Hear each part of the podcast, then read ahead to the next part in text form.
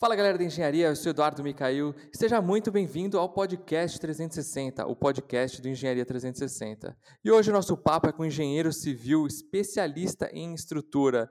Então, se você, engenheira, engenheiro ou estudante de civil, já teve curiosidade de saber como que funciona essa área ou mesmo se pretende se especializar na área estrutural da engenharia civil, fica com a gente que esse podcast é para você. Solta a vinheta.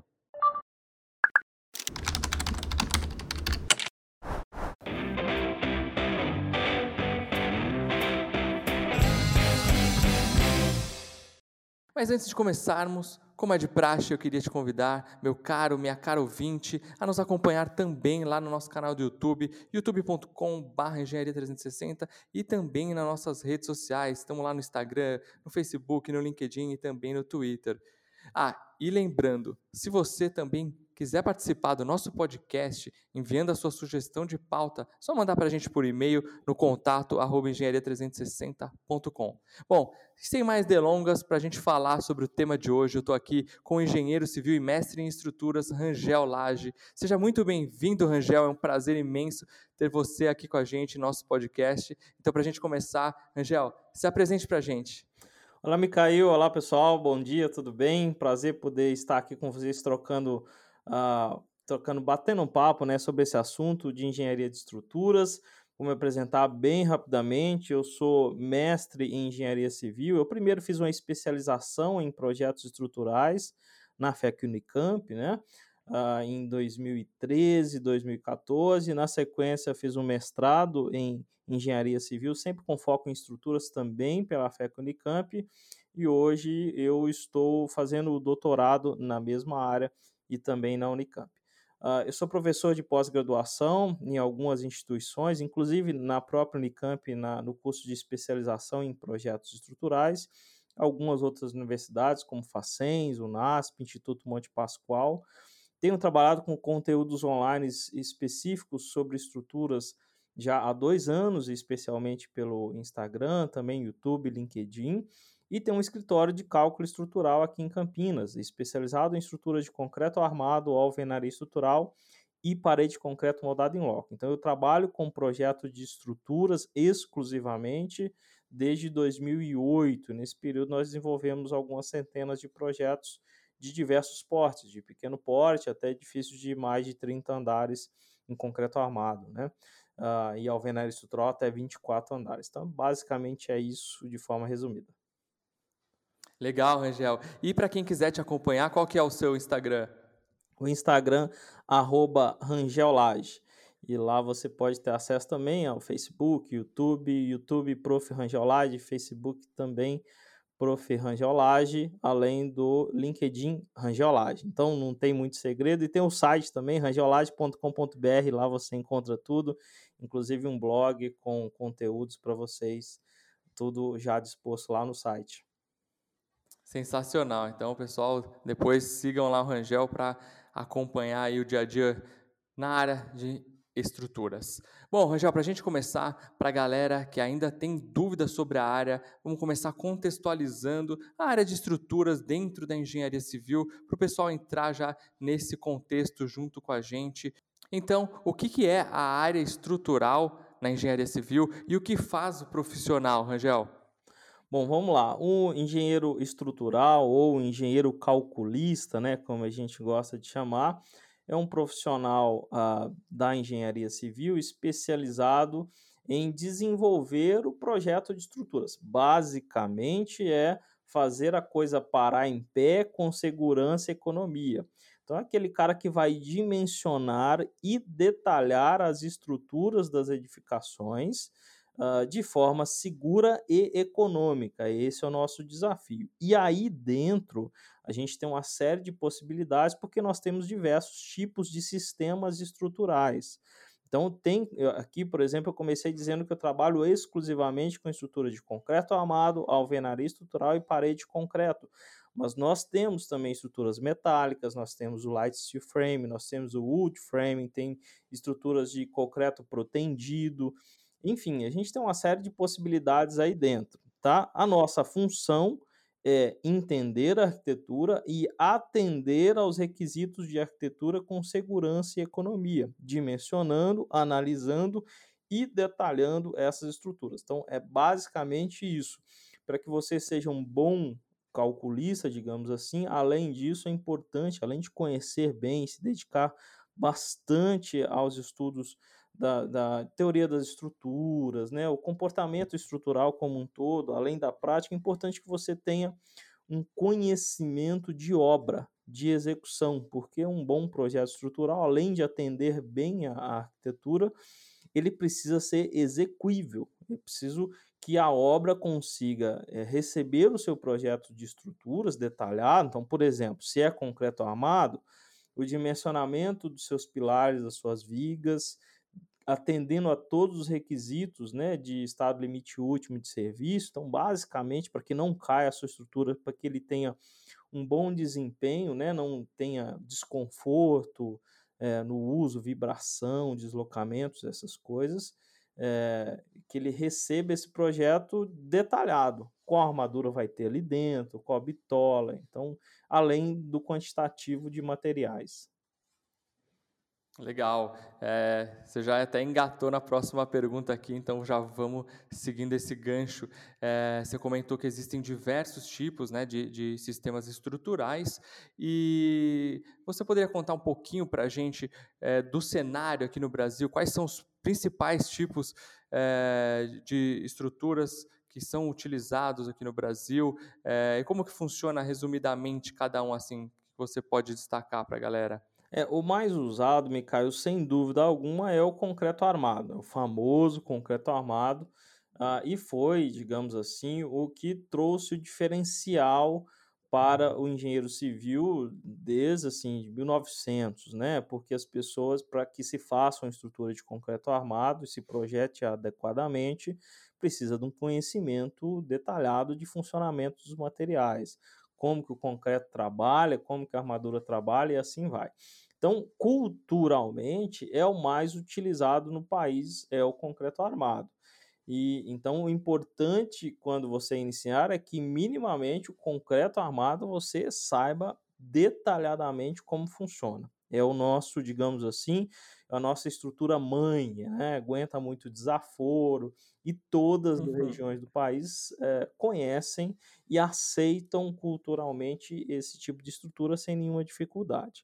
Mas, além disso, nós temos outros sistemas estruturais se despontando como boas alternativas para construtoras e para o consumidor, e por isso tem crescido-se tanto a aplicação quanto a aceitação do consumidor em relação a isso. Então, a gente tem sempre essas duas coisas.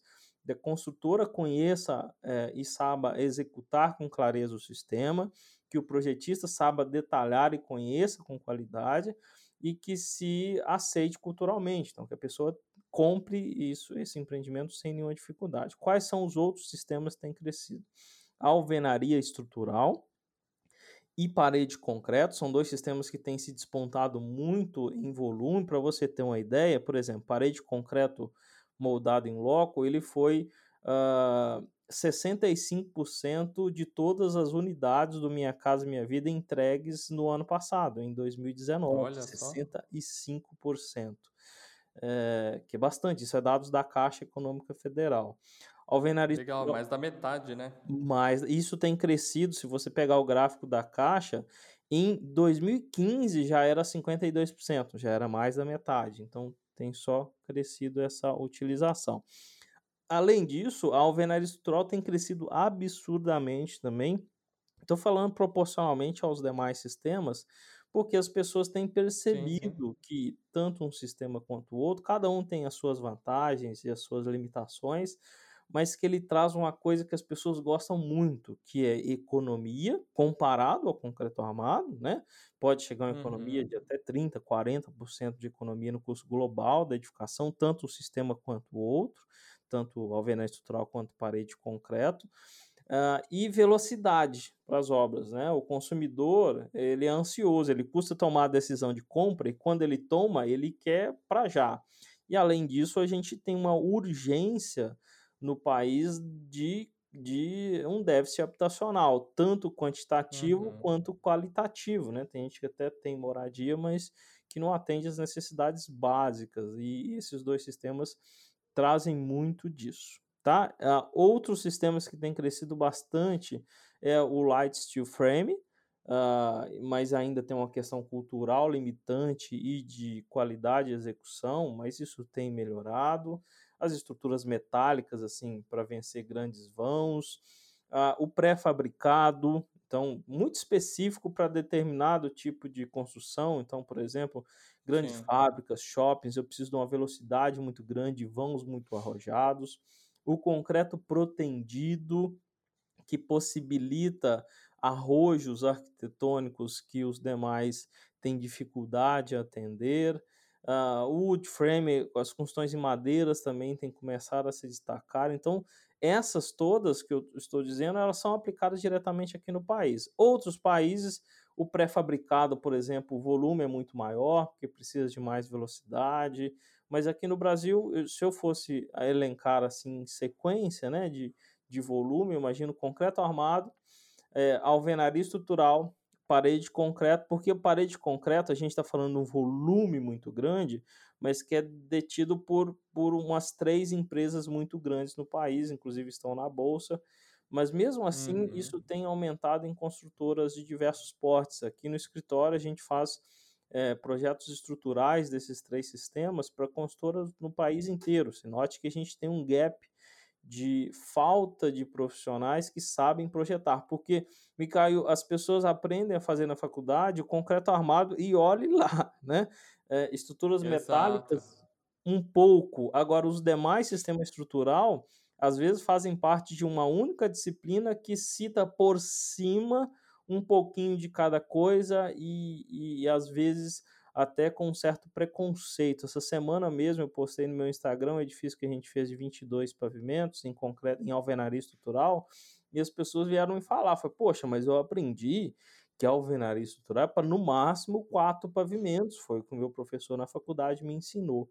É, então, tá vendo como é que já nasce um, aspas, preconceito? Um preconceito é um conceito formado antes de se conhecer desde a formação, ou o cara às vezes nem nunca tinha ouvido falar tem engenheiros que vêm postar e falam, poxa, mas que ousadia sua, né? Fazer um prédio dessa altura sem nenhum pilar.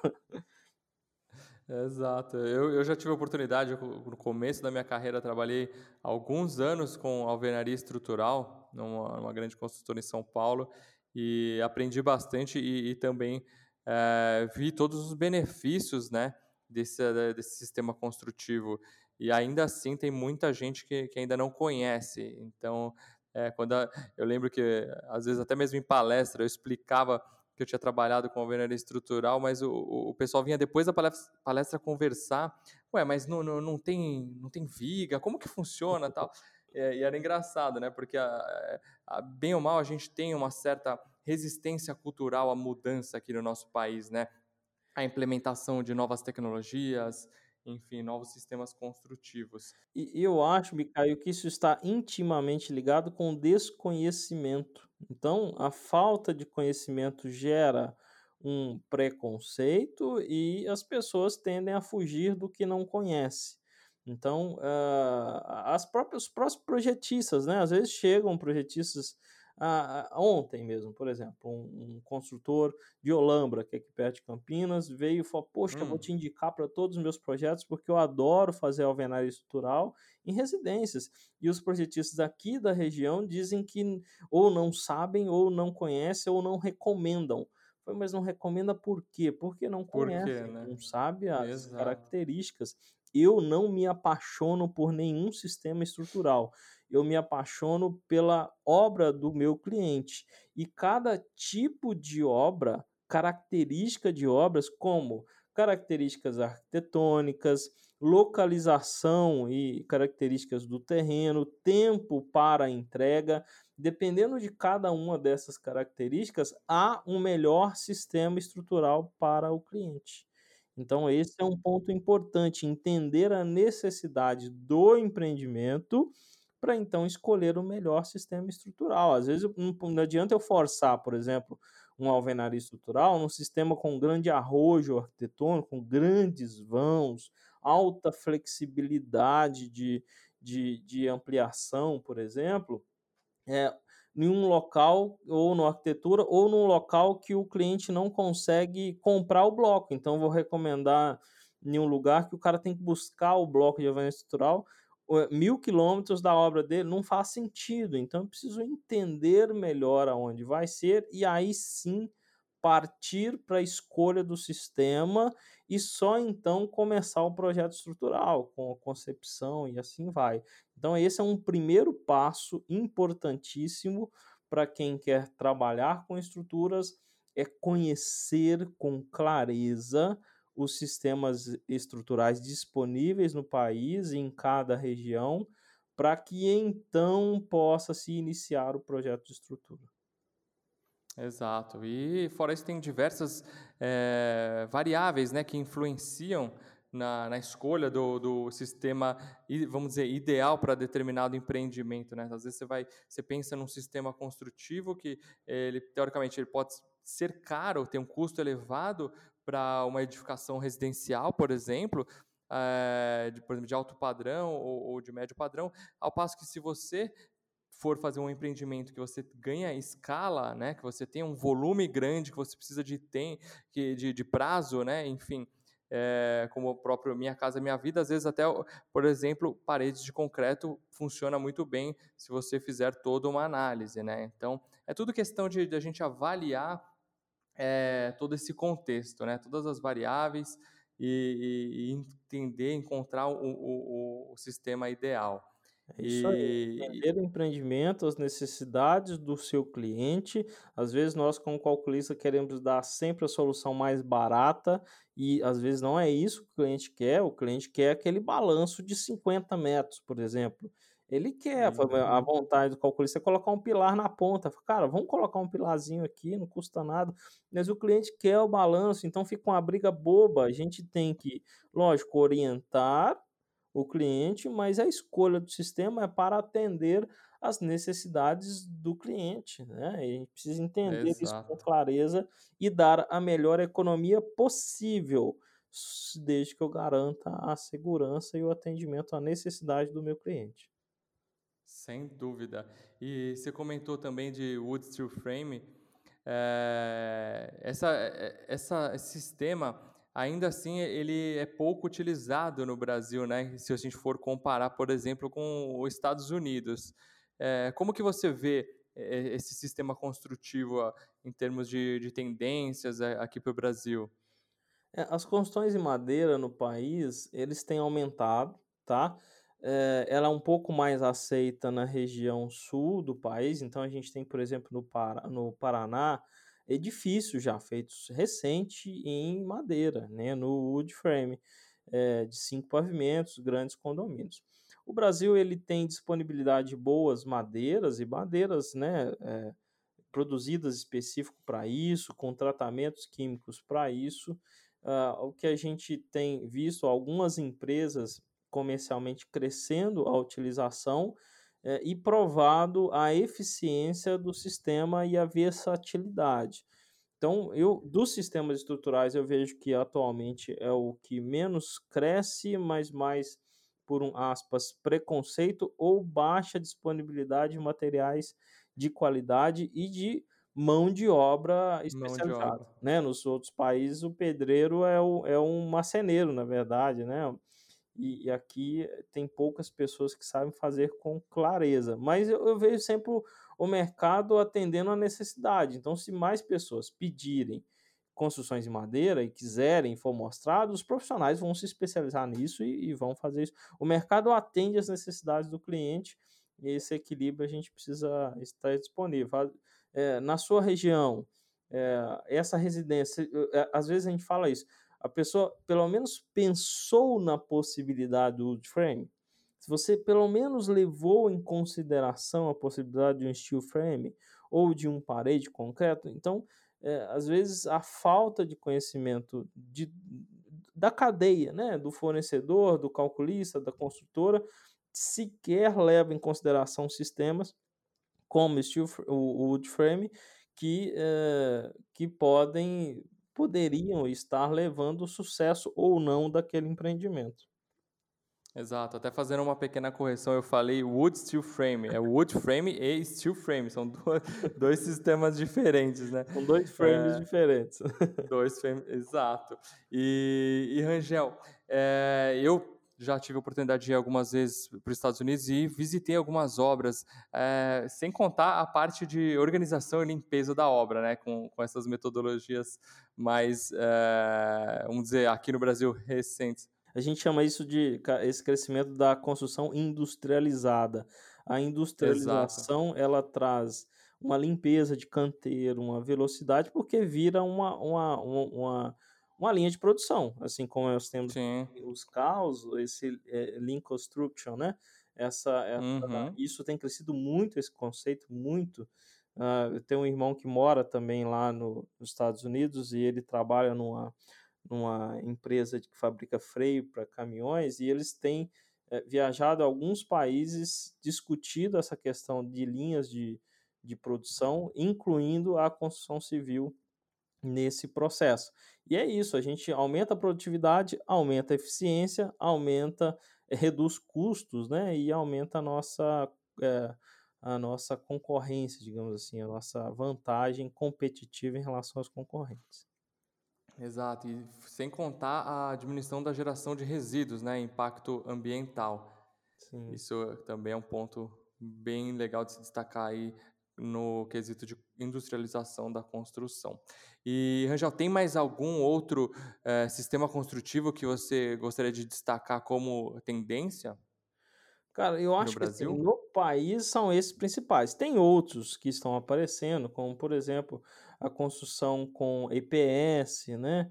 É, mostrado aí a construção com blocos uh, mais leves, com tijolo ecológico, algumas coisas que a gente as inovações, eu como calculista, eu, a gente sempre tem as duas dois lados da moeda. A gente fica com o pé atrás no sentido de que precisamos para adotar porque são vidas morando dentro dos empreendimentos, né? a gente tem que pensar sempre isso. Eu sempre penso que nós, da construção civil, nós entregamos muito mais do que uma casa, a gente entrega o sonho de uma família e pessoas estão ali dentro. Então a gente tem sempre os dois equilíbrios. Vamos ser cautelosos com a adoção de novas tecnologias, mas vamos experimentar, experimentar em laboratório, em projeto, e aprovado e tendo a viabilidade disso, aí a gente adota nos nossos empreendimentos. Então, esses são vários, a gente tem painéis pré-fabricados crescendo, tem casas que são feitos painéis em alvenaria e feito a montagem. Tem crescido muito as possibilidades é, e a gente sempre com os dois lados da moeda. Cautela na adoção de coisas pelo motivo que eu estou dizendo, por muito respeito, nós somos mordomos das famílias, né? esse, esse respeito uhum. ao consumidor, mas justamente por respeito a gente precisa eh, ver as possibilidades. A gente diz que a gente tem um gap gigante de moradias no país e esses sistemas inovadores podem ser a solução para isso. A gente já está vendo que o nosso sistema, é, é, digamos assim, nosso sistema manual, né, aquele sistema artesanal de construção, ele custa caro, ele é demorado, gera muito resíduos e a gente tem soluções melhores. Né? Exato. E, e Rangel, então, para a gente entrar agora na parte é, do profissional em si, que a gente tem muitas dúvidas do, do público aqui, a gente até coletou algumas. É, quais são os principais desafios para o profissional dessa área? É, primeiro que é, é, uma área muito que exige muito do, do, do calculista, porque a gente está o tempo inteiro estudando, né? Porque a, a nossa responsabilidade, errar, né? O calculista não pode acertar só 99% das vezes. É, ele tem que acertar 100% da vez. Um, um, erro nosso custa vidas. E às vezes até uhum. mais do que um médico, por exemplo. Se o médico errar, ele mata uma pessoa, já é uma tragédia. É, imagina se um calculista erra, ele pode matar centenas de pessoas dentro do edifício.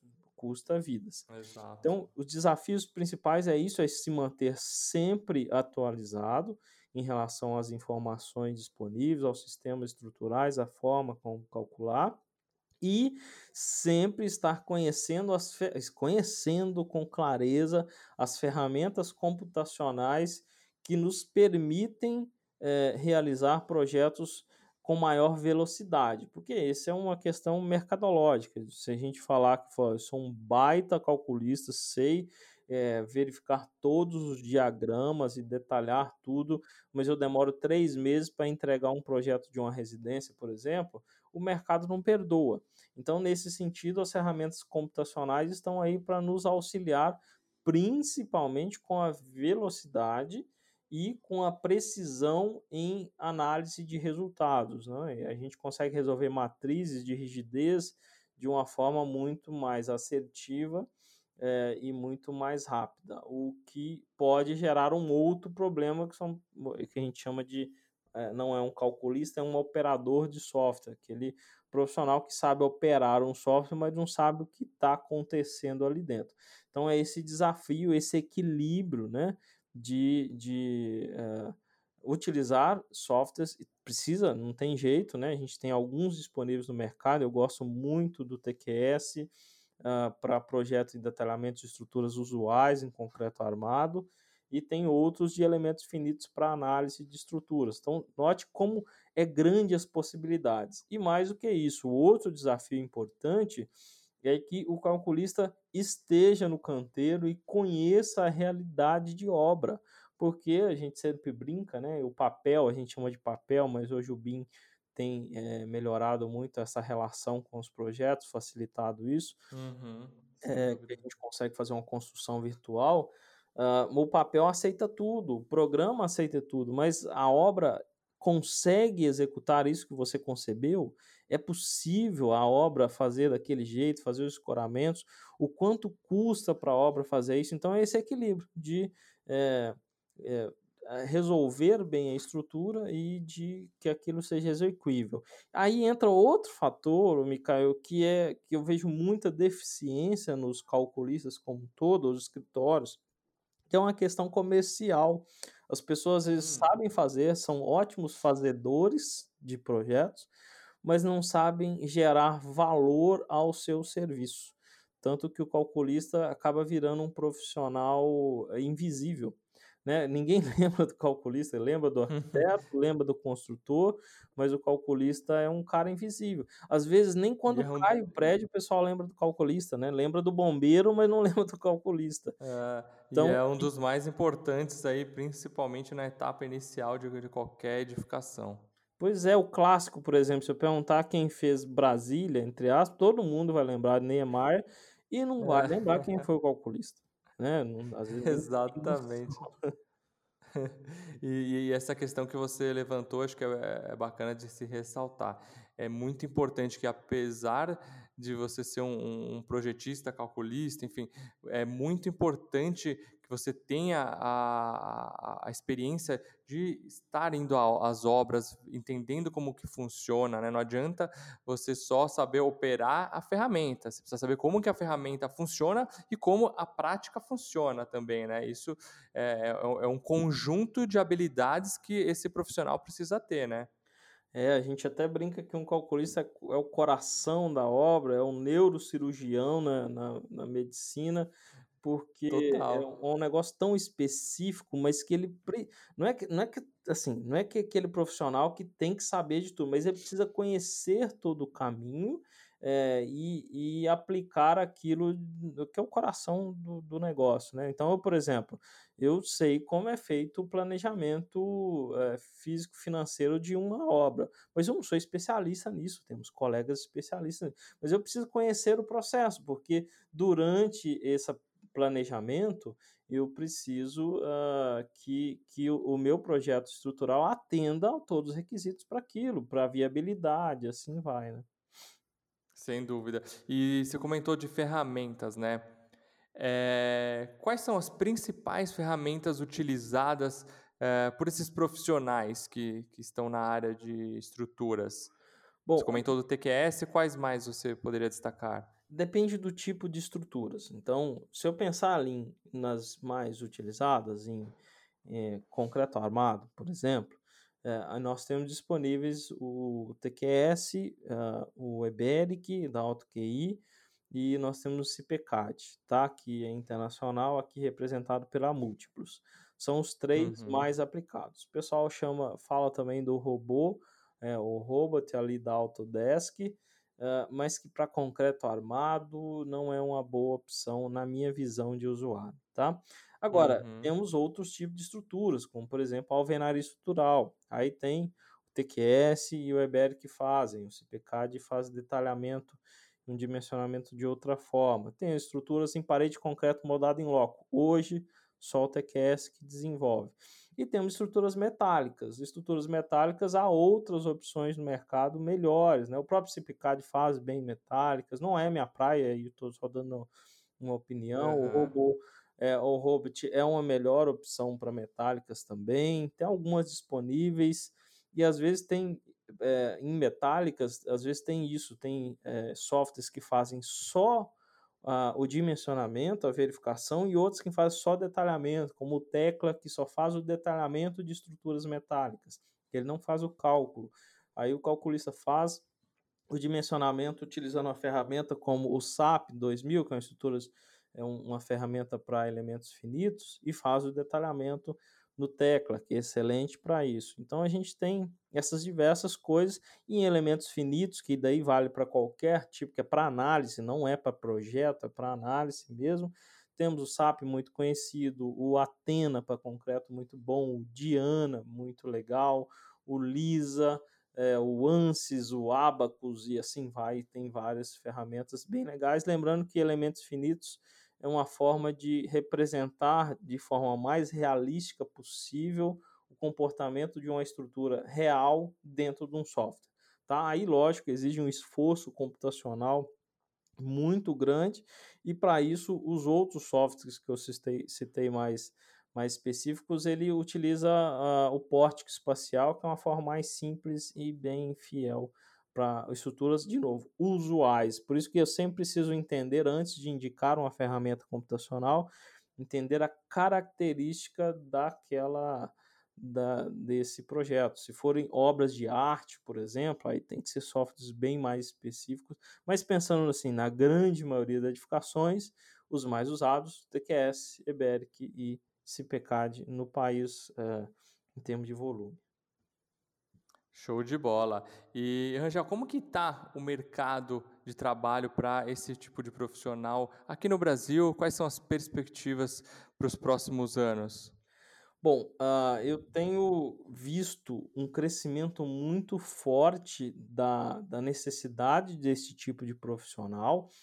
E, Micael, a gente tem desenvolvido já há algum tempo esse trabalho em redes sociais justamente nesse sentido, de, primeiro, Quanto melhor profissionais, melhores profissionais disponíveis no mercado, fazendo projetos estruturais bons, é, bem detalhados, seguros, econômicos, maior é a demanda. Né? As pessoas começam a perceber, a gente quer inverter isso em algum momento, porque às vezes as pessoas falam assim, poxa, mas você vai contratar um calculista, mas por que é um custo a mais? Né? Ainda tem esse pensamento em alguns sentidos a gente tem aos poucos invertido. Fala, cara, você não contratou um calculista?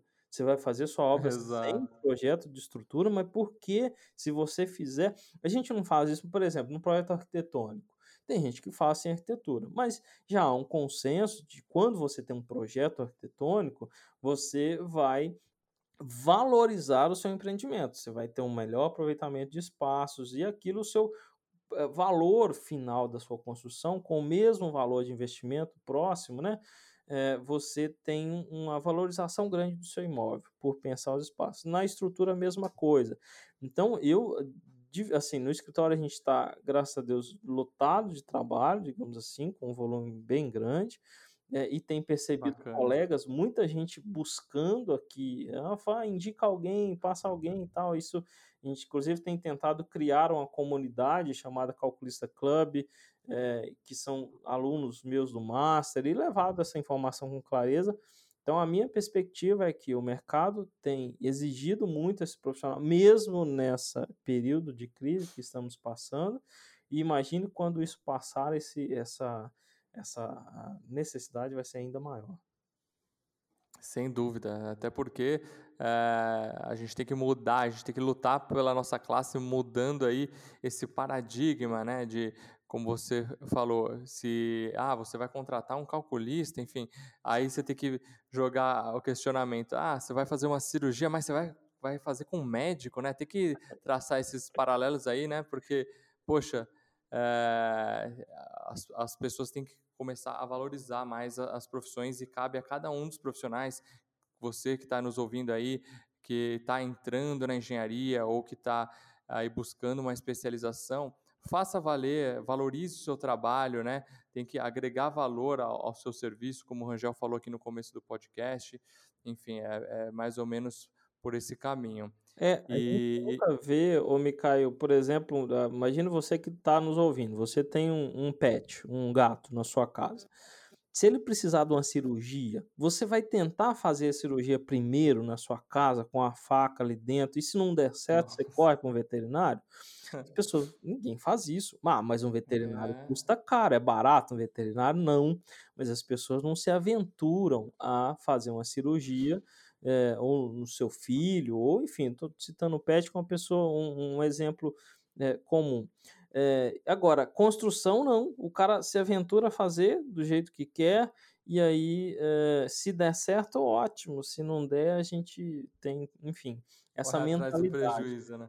É, e isso eu compartilho um pouco a, a, a, a importância que nós, como é, profissionais da área, conscientizamos. Em vez de brigar com o cara, fala, pô, não, a gente tem que conscientizar, levar informação com clareza para essas pessoas, porque às vezes é, é, desconhecimento. A pessoa acha que, poxa, vou economizar é, X no projeto estrutural e vou sair ganhando no final.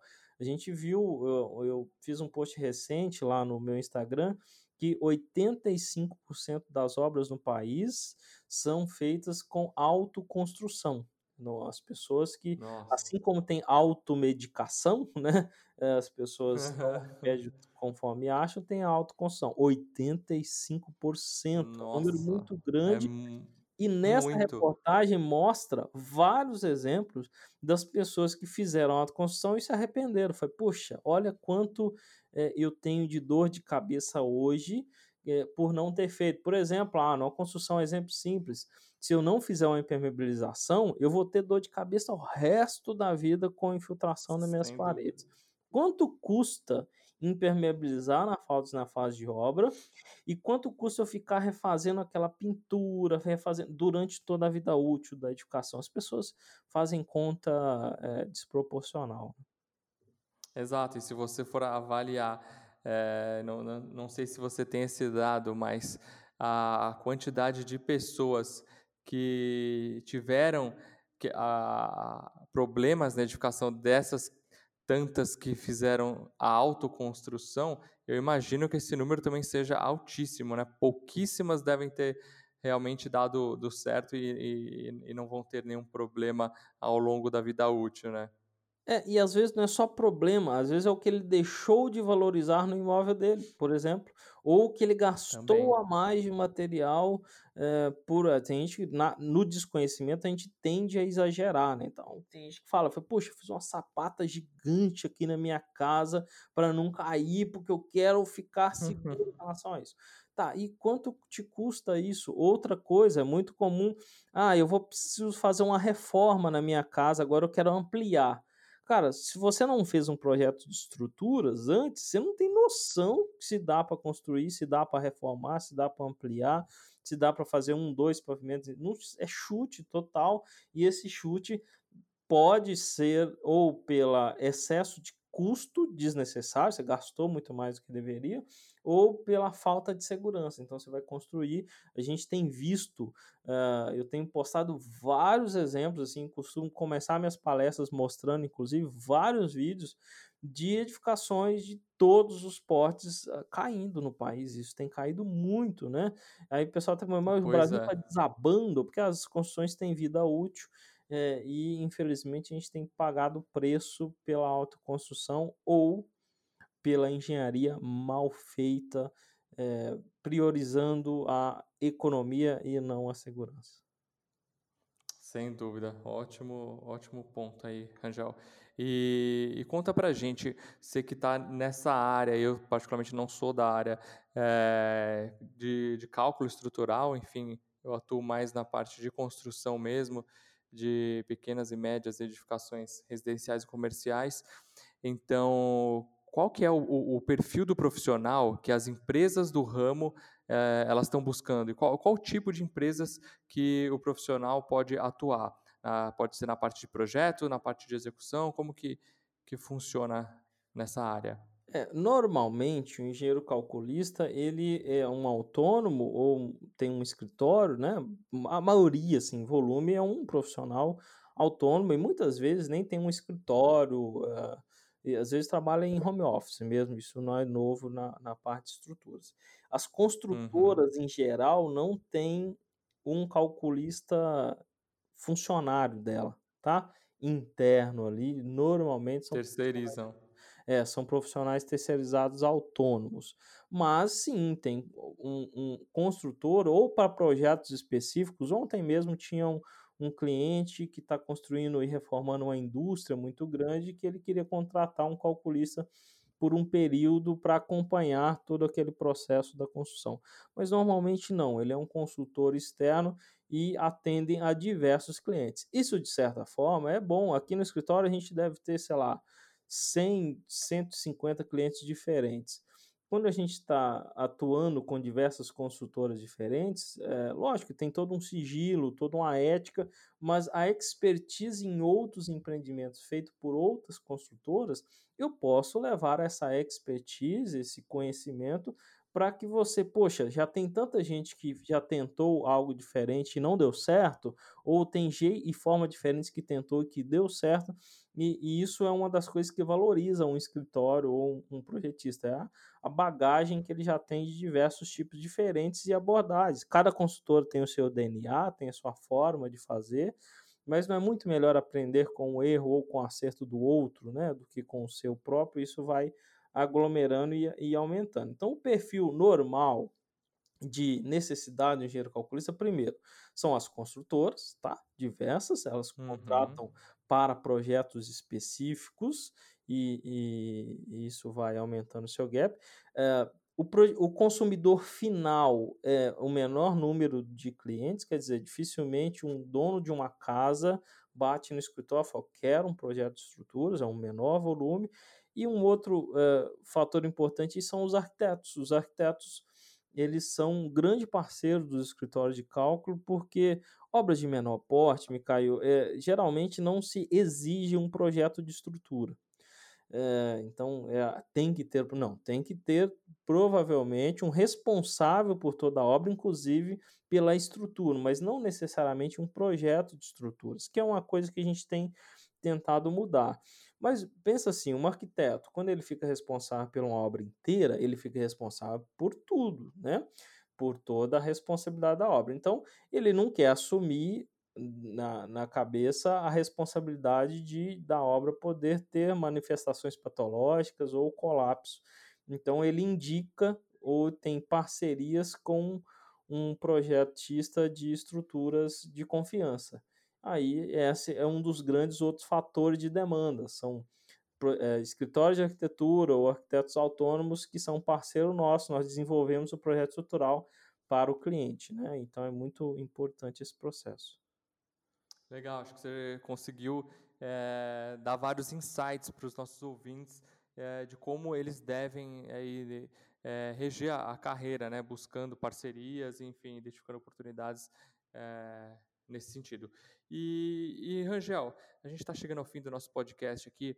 É, eu queria fazer mais uma pergunta para você que eu recebi de dois seguidores nossos. É, para o profissional que quer trabalhar no exterior, você tem uh, alguma dica? Como que funciona? Tem campo lá? Uh, e o nosso CREA vale por lá? Eu, eu, eu, já sei que a gente tem que fazer em algumas, alguns países, é necessário algum tipo de uh, validação de, do diploma, fazer às vezes algumas cadeiras que a gente não fez aqui e que cada região do mundo tem suas particularidades, né? principalmente em termos de fenômenos naturais, formação geotécnica, enfim. Você tem alguma dica que você pode dar para quem tem interesse em, em trabalhar no, no exterior? É, isso depende de cada país. Vou citar um exemplo, por exemplo, nos Estados Unidos, é, em algumas outras regiões. Aqui no Brasil, quando você se forma como engenheiro civil, você é, está ah, não é que esteja apto, nem que esteja pronto para, mas você tem a atribuição pelo nosso órgão é, que, que cuida disso, né, das nossas atribuições, que é o CREA, para fazer um projeto de estrutura de qualquer porte. Então você, teoricamente, pode, aspas, assinar um projeto. É claro que é altamente recomendado que você faça uma pós nesse assunto, porque a gente sabe que a graduação ela forma de uma forma generalista, né? Dificilmente uhum. você vai ter competência, do ponto de vista, né, no melhor sentido da palavra, para desenvolver um, um projeto estrutural de um edifício. Mas se o cara quiser, ele pode. Vai lá, assina e, e segue a vida. Tá? É uma coisa que a gente tem tentado mudar com o tempo. Outros países, você, quando você se forma, você não, não está apto a fazer nada, na verdade. É como se fosse um, um médico, é, quando ele, tá, ele formou aqui no país, ele precisa fazer uma residência para trabalhar nisso. Tem diversos critérios em outros países. Tem países que ele tem que fazer, por exemplo, na Finlândia, ele vai ter que fazer um mestrado em determinado em estruturas, por exemplo, para que ele seja apto a trabalhar com estruturas. Nos Estados Unidos, além disso, além da especialização, ele vai ter que trabalhar num escritório de cálculo estrutural por um determinado período, fazer uma prova de validação e aí sim ele pode ser um engenheiro calculista.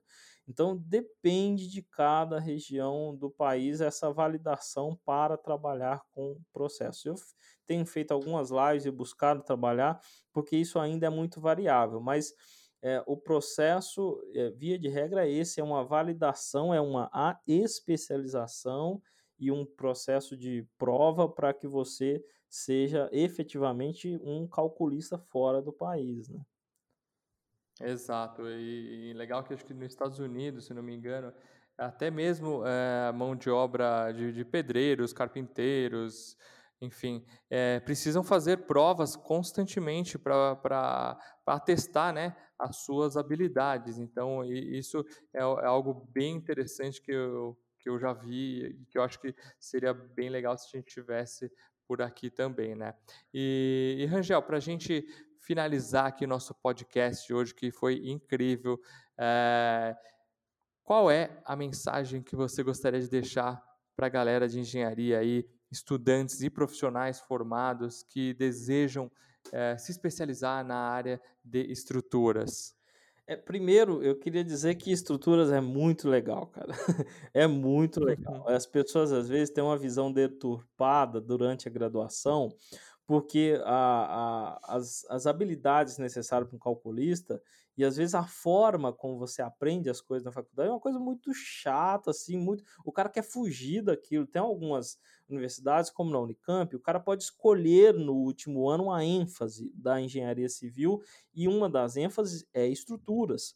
Mas o cara hum. já chega no quinto ano cansado de tudo aquilo, querendo só terminar o curso logo e ele acaba partindo para outras áreas e deixando as disciplinas de estrutura de lado.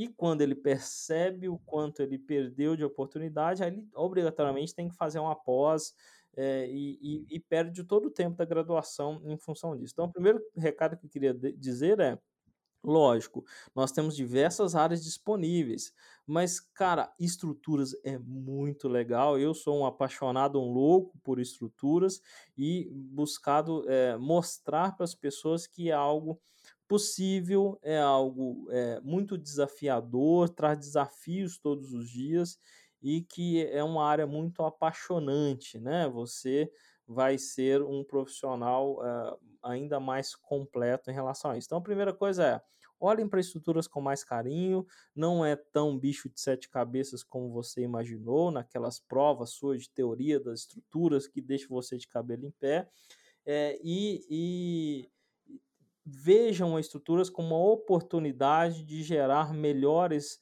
edificações, melhores oportunidades, melhores lucratividade para as construtoras. E isso tem crescido muito esse mercado. Fique de olho.